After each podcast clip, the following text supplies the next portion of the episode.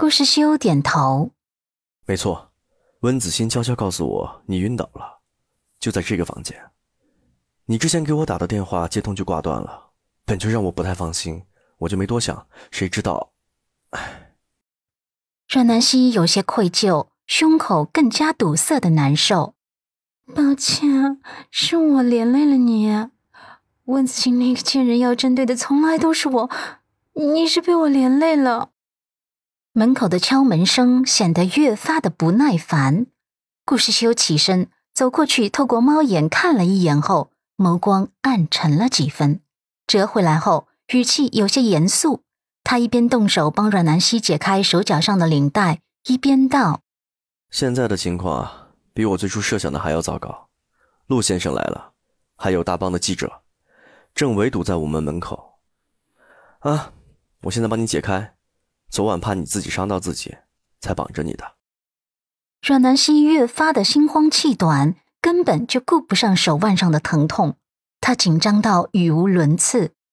啊，陆先生，你看清楚了？啊，我的衣服呢？我衣服，我昨天穿的什么？顾世修在帮他解开的过程中一直很绅士，目光未曾在不该流连的地方停顿过半秒。而解开之后，看见阮南希那失魂落魄的样子，帮他把身子的丝被裹紧，眉眼间闪过一丝无奈。你的礼服已经在你药效发作的时候啊，被撕得不成样子了。阮南希顺着他的眸光看去，果然在床边看见了那几片碎布。他内心快要崩溃了，他不会想象到自己此刻有多么的狼狈。若是这副狼狈的样子被陆先生看到了，他会是什么反应？门口固执的敲门声像是魔咒一样凌迟着他每一个神经。他只想逃，只想逃出去喘口气。他甚至激动的下床，跑到窗口去看楼层有多高。顾世修看见他的动作，目光狠狠的一收缩，上前将他扯了过来，语气有些沙哑，有些难得的严厉：“南希，你干什么？没有什么挫折是过不去的，你知道吗？不管你怎么样，你都不能想不开，我不允许你想不开。”阮南希眼眶有些微微的红了，苍白的小脸上浮现了一抹苦涩的弧度，他摇头悠悠道：“师修哥，你别担心。”我是想过跳楼，可不是因为想要轻生，我只是想要逃离这里。没想到温子欣显然早就想到这一点了，所以把房间定在六楼，跳下去不死必重残。门口的敲门声越来越剧烈，似乎门板都跟着颠了起来。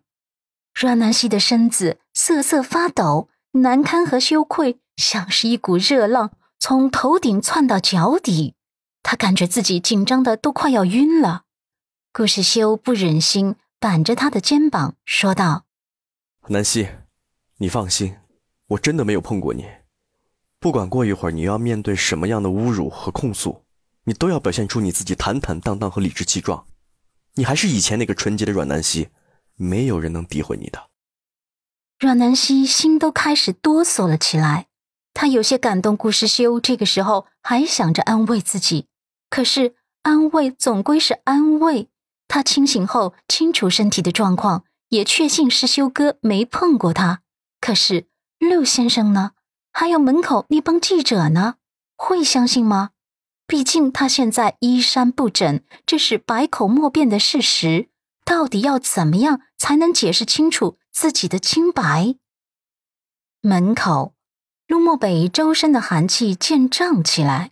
额际的青筋也暴突了起来，隐隐的能够看见血管里流动的血液，脸色阴沉的宛如漆黑的夜空，没有一丝的星光，眼神更是冷冽的近乎凝结成冰渣。他薄唇微微的启动，再敲。酒店的服务生直接在他的威慑力之下开始砸门，可是这门真的很结实。无辜的女服务生吓得语无伦次。